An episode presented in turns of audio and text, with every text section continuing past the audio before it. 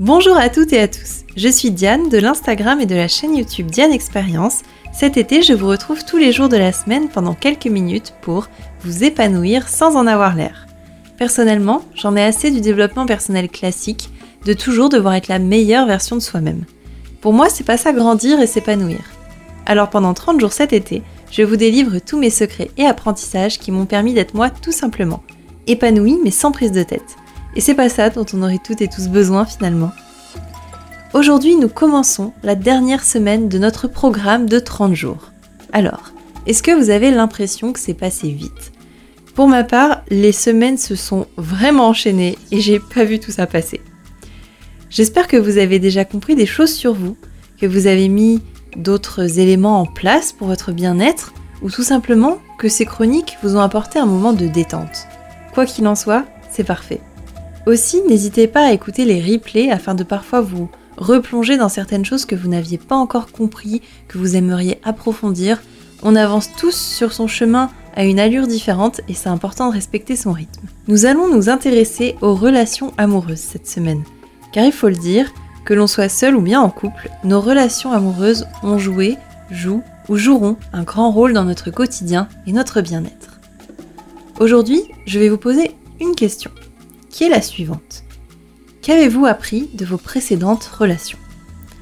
Alors peut-être que ça vient de faire un petit court-circuit dans votre tête, peut-être que vous êtes face à un grand vide, vous dites mais qu'est-ce qu'elle me dit? Ou peut-être que ça fuse déjà dans tous les sens et que vous êtes en train de dire alors ça, ça, ça, ça, ça, etc. Dans tous les cas, c'est totalement ok. Personnellement, je suis dans une relation depuis environ 5 ans, mais j'ai également eu quelques copains avant. J'ai pris le temps d'analyser et de comprendre les relations qui m'ont fait du mal, comprendre pourquoi, qu'est-ce qui fait qu'elles se sont terminées et comment ne pas retomber dans des schémas négatifs. Je pense que ces phases sont super importantes pour ne pas refaire les mêmes erreurs, entre guillemets, pour ne pas trimballer des valises émotionnelles qui pourraient venir entacher une future belle relation, et même tout simplement pour soi, pour être bien avec soi-même. Je vais donc vous partager aujourd'hui et demain les trois grandes leçons que j'ai pu tirer de mes précédentes relations. Je pense qu'il y en a bien plus que trois, vraiment au total, mais que celles-ci sont peut-être les plus importantes et les plus précieuses. La première, qui pour moi assure une base de relation saine, est la suivante. L'autre ne doit pas vous changer, et vous non plus, vous n'avez pas à changer l'autre. Il y a donc deux choses, vous l'avez compris. La première, l'autre ne doit pas vous changer ou plutôt ne doit pas vouloir vous changer. Dans ma première relation, mon petit copain avait un discours très moralisateur et il me disait sans arrêt, dans une relation de couple, il faut faire comme ci, il faut faire comme ça, si tu préfères ceci que de me voir, alors tu ne m'aimes pas vraiment, ceci ne va pas chez toi, il faut que tu le changes, etc. etc. Quand quelqu'un cherche autant à vous changer, c'est que cette personne et vous n'êtes peut-être pas vraiment compatibles les relations de couple sont totalement différentes d'un couple à l'autre. Certains vont être très fusionnels et d'autres très indépendants. Le seul truc qui compte, c'est que l'une et l'autre personne dans un même couple soient sur la même longueur d'onde. Et là, dans mon précédent exemple, c'était pas le cas du tout, du tout pour moi. La deuxième facette de cette phrase est vous non plus, vous ne cherchez pas à changer l'autre. Évidemment, c'est toujours plus facile de voir la faute chez l'autre, mais c'est tout aussi important, et même beaucoup plus en fait, de prendre conscience de ses propres comportements et de ce que l'on peut faire parfois endurer à l'autre. Si vous êtes sans arrêt en train de trouver des choses à redire à la personne avec qui vous êtes, alors posez-vous quand même des questions.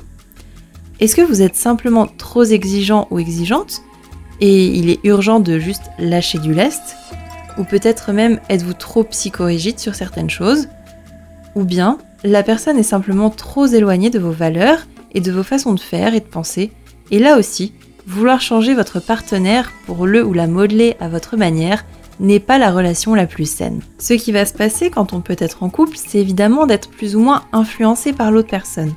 On peut être influencé de manière positive ou de manière négative, consciente ou inconsciente, mais je pense que l'important, c'est surtout de grandir en fait. Je pense qu'il y aura forcément un petit peu des deux, mais il faut que vous-même vous vous sentiez en accord avec vous-même et que vous sentiez que chaque jour un peu plus, vous grandissez et que vous devenez la personne que vous avez vraiment envie d'être.